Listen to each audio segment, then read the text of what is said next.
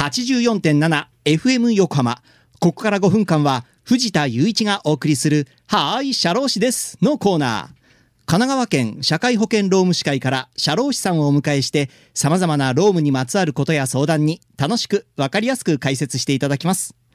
3月の社労士さんは神奈川県社会保険労務士会横浜南支部副支部長の松本陽子さんです。松本さんよろしくお願いします。よろしくお願いいたします。さあ松本さんは横浜南支部副支部長ということで、まあ、まずは横浜南支部がどんな支部か教えていただけますか？はい神奈川県社会保険労務士会横浜南支部は神奈川県庁や横浜市役所など公共の施設が多く官庁街と呼ばれる関内馬車道エリアがある横浜市中区をはじめとして、はい、磯子区南区江南区そして金沢区の社会保険労務士約450名が所属しています、はい、横浜南支部のホームページも開設していますのでぜひご活用ください。はい。さあそして、えー、そんな横浜南支部の副支部長の松本さんに、えー、お話を伺っていくのは今月は育児に関する制度にフォーカスしていくということで、まあ、まずはよく耳にする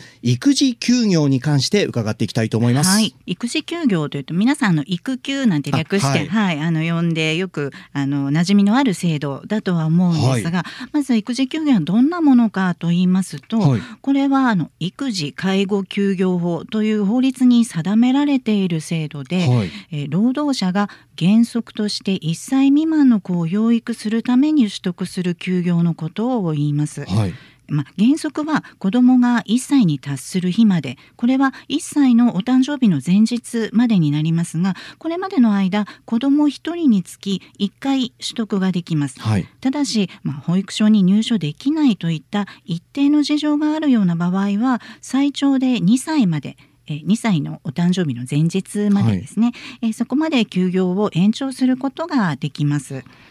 最近はあの育児に積極的に参加する男性イクメンと呼ばれるようなこともありますけれども、はい、男性の育児休業も注目されていますが育児休業はまあ男性女性性別問わず取得ができます。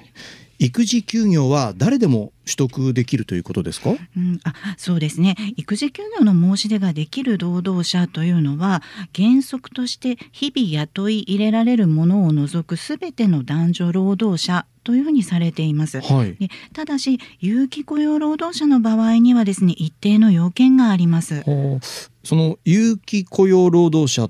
というのはこれはどのような方を指すんでしょうか？はい。有期雇用労働者というのは6ヶ月契約や1年契約など、まあ、期間を定めて雇用されている労働者のことで、はい、え期間が終了するごとに契約更新をするという雇用形態ですね、はい、あの派遣社員とか契約社員といった、はい、まあ、そういった働き方だけではなくですね、パートやアルバイトであっても期間が定められていると有期雇用ということにはい、なります。はい、こうした有期雇用労働者の方が育児休業を取得する場合の要件が4月から変更になるんですね。はい、あ、じゃあ4月来月からそうなんですよ。そうなんですね。はい、もうじゃあキンキンな感じですね。これ来月からの変更どのように変わるんでしょうか？はい、現在の制度では有期雇用労働者の方が育児休業を取得する場合にはですね、はい、引き続き雇用された期間が1年以上であることという要件があるんですね。はい、で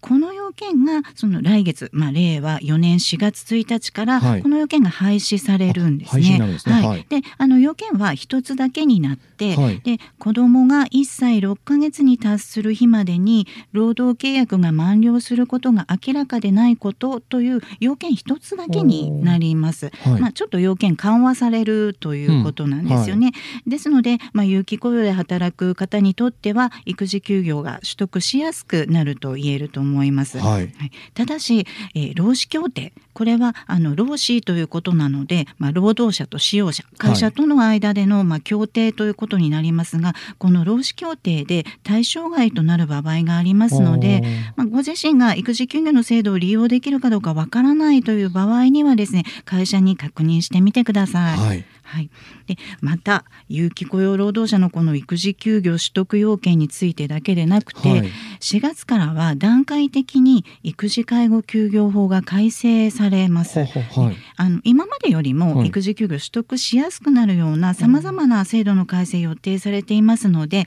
うん、来週以降引き続きお伝えしていきたいと思います。はい、取りやすくなるっていうのはすごく嬉しい、ね、そうですね。ねこう改正されるってことですね。はい、はい、ということでリスナーの皆さんいかがだったでしょうか？はい、社労士です。では、皆さんからのメールもお待ちしています。社労士さんに聞いてみたいことや、このコーナーへの感想もお待ちしています。さて、そろそろお別れの時間です。ここまでのお相手は、藤田雄一と、松本陽子でした。この後は再び、浅見ルナさんのサンデーグッドバイブスでお楽しみください。それでは、はい、社労士です。また来週の日曜日午後2時30分にお会いしましょう。